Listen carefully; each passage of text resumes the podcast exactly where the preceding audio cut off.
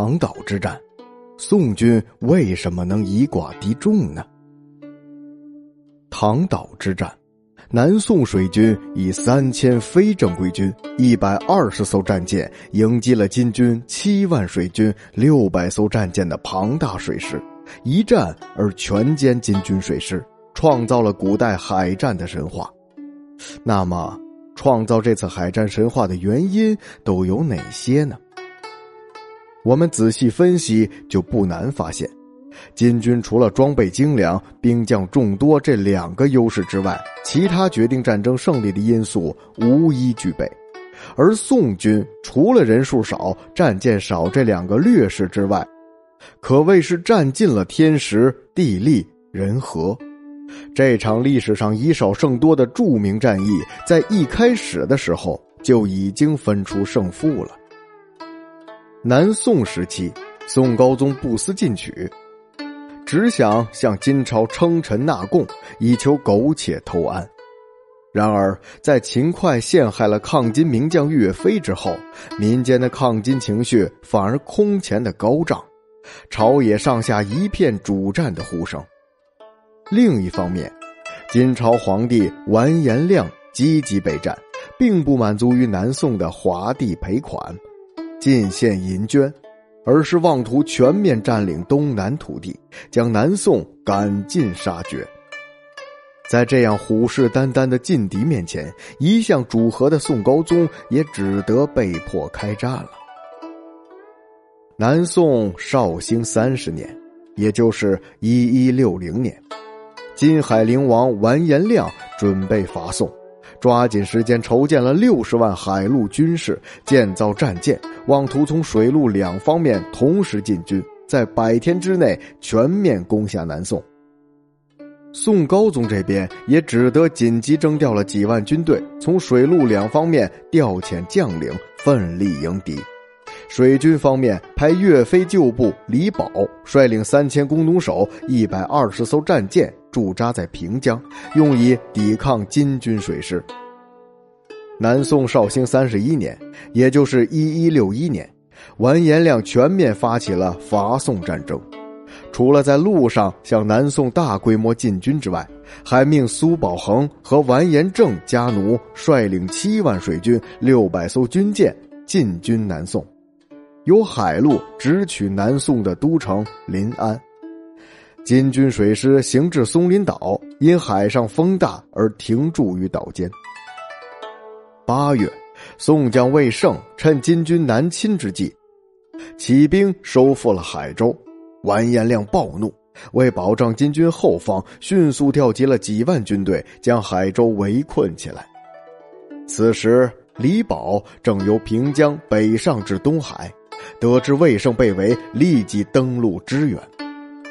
临战前，李宝用自己的佩剑指着脚下的土地，鼓舞士兵道：“这块土地就快不是我们大宋的疆土了，能不能保住它，就看大家能否全力战金兵了。”当时宋军的将士士气高昂，李宝身先士卒，力战金军，终于将金军击退，解除了海州的围困。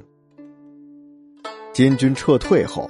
魏胜出城迎接李宝军队，为其修缮战船，犒赏三军。李宝军中将士更加坚定了击退金军的决心。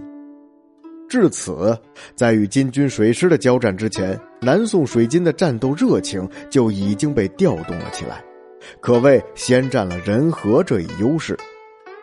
十月下旬，李宝舰队北上，抵达石臼山。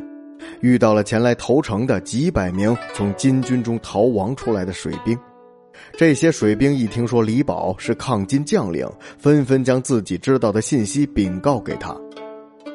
李宝了解到金军内部的一些情报，又得知此时的他们正停泊在距离石臼山几十里外的唐岛，便立即制定了作战计划，打算出其不意，以火攻敌。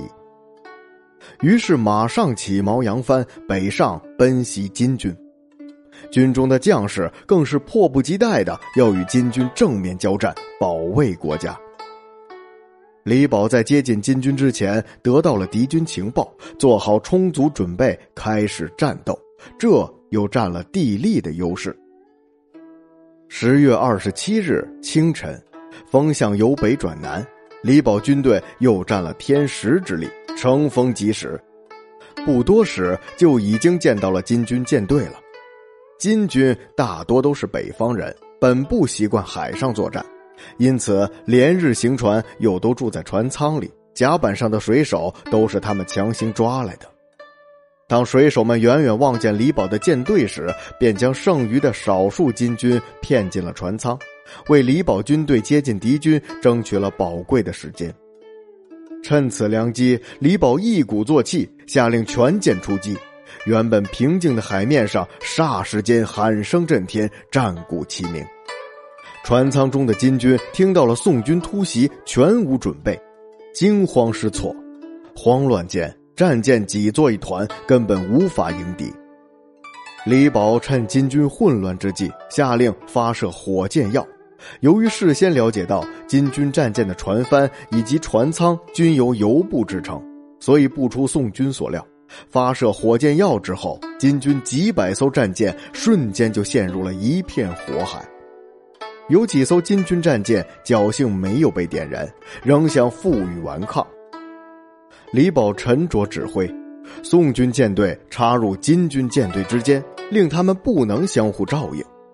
宋军将士跳上敌舰，奋勇杀敌；金军舰上的水手也都临阵倒戈，与宋军共同杀敌。最后，金军七万将士，六百艘战船。只有苏宝恒一人逃走，其余全军覆没。宋军水师彻底的粉碎了金军妄图从水路攻打临安城的计划。唐岛战役的胜利，配合内陆上的采石之战的胜利，使宋朝免于金朝的侵袭，保证了南宋的平安。这场海战。充分证明了人心向背的力量、将领审时度势的智谋等重要因素对战争胜负成败的决定性作用，也是这场以弱胜强、以少胜多的著名海战为金人提供了宝贵的海战经验。